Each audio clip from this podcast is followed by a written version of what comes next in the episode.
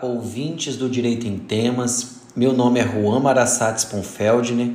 Eu sou professor de Direito Penal e Processual Penal da Faculdade de Ensino Superior de Linhares, a FACEL. E nesse episódio abordaremos um tema muito atual sobre direito processual penal a partir da análise do habeas corpus 193.726 julgado pelo Pleno do STF. Trata-se de uma decisão que foi tomada no dia 14 de abril de 2021, então é um tema muito atual. Então vamos lá. Essa decisão, nessa decisão, o STF julgou a incompetência da 13ª Vara Federal de Curitiba para julgar alguns processos relacionados com o ex-presidente Luiz Inácio Lula da Silva. Então, antes da gente adentrar a discussão do mérito dessa questão, eu quero dizer que eu não farei qualquer juízo de valor ou juízo de cunho político. O meu objetivo é apenas apresentar um debate sobre os aspectos jurídicos que permeiam o tema. Esse é o nosso objetivo nesse espaço, ok? Então, como eu disse, o nosso tema está relacionado com a decisão do plenário do STF julgando a incompetência da 13ª Vara Federal de Curitiba para julgar alguns é, processos relacionados com o ex-presidente Lula. Como é do conhecimento de todos, o ex-presidente Lula foi objeto de processos envolvendo a operação da Polícia Federal de nome Lava Jato. Né? Essas ações na maioria delas estão ligadas a corrupções que ocorreram dentro da empresa Petrobras, ok? E essas ações, por questões de competência territorial, que não nos importa nesse momento, elas tramitaram na 13ª Vara Federal de Curitiba. Ocorre que, posteriormente, outras ações penais também foram iniciadas contra o ex-presidente Lula, né? Essas ações penais acabaram sendo distribuídas por dependência por haver uma suposta conexão com as ações da Lava Jato. Então, quais são essas ações penais, Juan? Nós estamos falando do caso do triplex do Guarujá, é a primeira ação penal. Segunda ação penal é o caso do sítio de Atibaia. Terceira ação é o caso da sede do Instituto Lula. E a quarta ação penal é o caso das doações ao Instituto Lula. Essas ações, como eu disse, foram distribuídas por dependência por haver uma suposta conexão entre elas e as ações penais da Lava Jato. Ocorre que a defesa do ex-presidente Lula entendeu por bem impetrar um habeas corpus, discutindo, dentre outros aspectos, a incompetência da 13ª Vara entendendo e buscando demonstrar ao Supremo Tribunal Federal que não havia nenhuma conexão entre essas ações penais que eu acabei de citar e as ações penais relacionadas com a Operação Lava Jato. E, portanto, não havendo conexão, tais ações penais, essas quatro ações penais que eu disse, não deveriam ser, é, não deveriam ter sido distribuídas por dependência, né? diretamente, portanto, para a 13ª Vara de Curitiba. Então, apenas para você entender o panorama geral, o caso do triplex do Guarujá, o ex-presidente Lula já havia sido condenado em primeira instância nessa ação penal. Essa decisão ela havia sido mantida pelo Tribunal Regional Federal da Quarta Região decisão mantida que posteriormente foi ratificada pelo Superior Tribunal de Justiça, mas ela ainda não havia transitado em julgado porque ela estava aguardando uma decisão do Supremo Tribunal Federal em um recurso extraordinário que havia sido impetrado pela defesa do ex-presidente Lula. Na segunda ação penal, que é o caso do sítio de Atibaia, o Lula já havia sido condenado também em primeira instância e essa decisão já havia sido é, é, mantida pelo TRF4, mas ela também não havia transitado em julgado porque ela estava aguardando o julgamento do recurso especial impetrado no STJ e também do recurso extraordinário impetrado no STF. A terceira ação penal, a terceira e a quarta ação penal, ou seja, a ação penal relacionada ao caso do, da sede do Instituto Lula e a quarta ação penal relacionada ao caso das doações do Instituto Lula, é, não haviam ainda sido julgados, né? então não tinha condenação e nem absolvição, porque a primeira instância ainda não havia tomado nenhuma decisão é, do mérito, né? nenhuma sentença nesse caso. Beleza?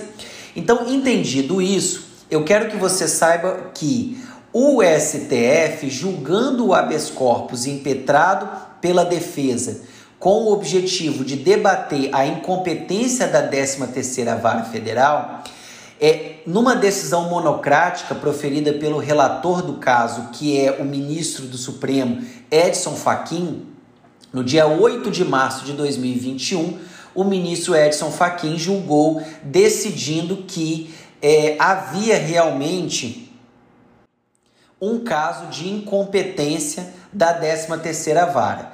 Então, o ministro relator Edson Fachin deu provimento ao habeas corpus entendendo que de fato não havia nenhuma relação entre as ações penais mencionadas e a ação penal do caso da Lava Jato.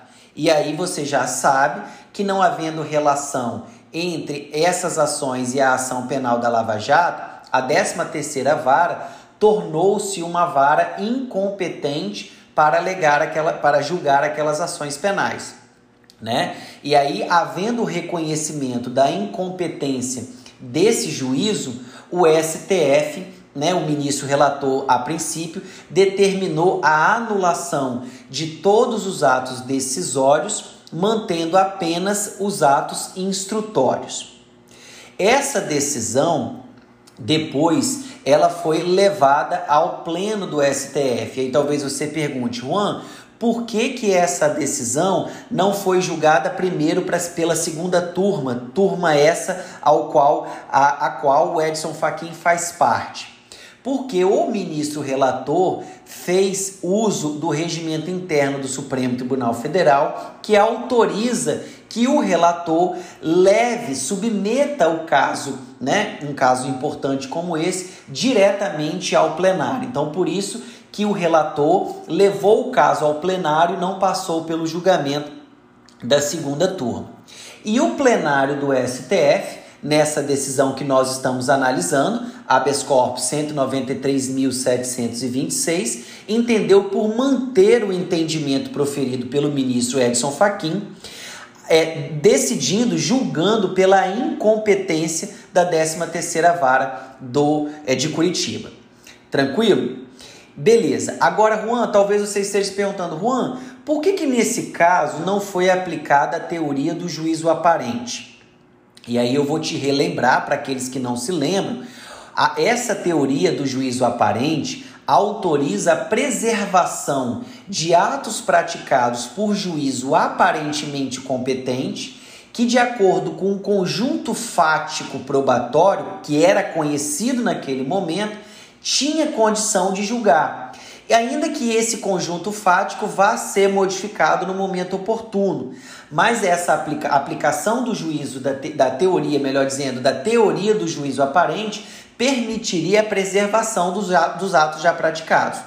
Ou seja, com aquele conjunto fático conhecido naquele momento, o juízo aparente era a 13ª Vara Federal de Curitiba.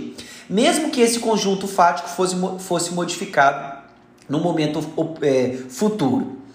Essa teoria, pessoal, do juízo aparente, como eu disse, permitiria que todos os atos, sejam eles instrutórios ou decisórios, fossem conservados. Mas o STF entendeu por não aplicar a teoria do juízo aparente nesse caso, porque eles entenderam que no dia 23 de setembro de 2015, o Supremo já tinha proferido uma decisão reduzindo a competência da 13ª Vara de Curitiba, inclusive essa decisão foi proferida nos autos do caso do triplex do Guarujá, e, portanto, essa decisão já era do conhecimento tanto do Ministério Público Federal quanto do juiz federal do caso. E mesmo assim, eles optaram por manter esses processos e prosseguir os processos, né?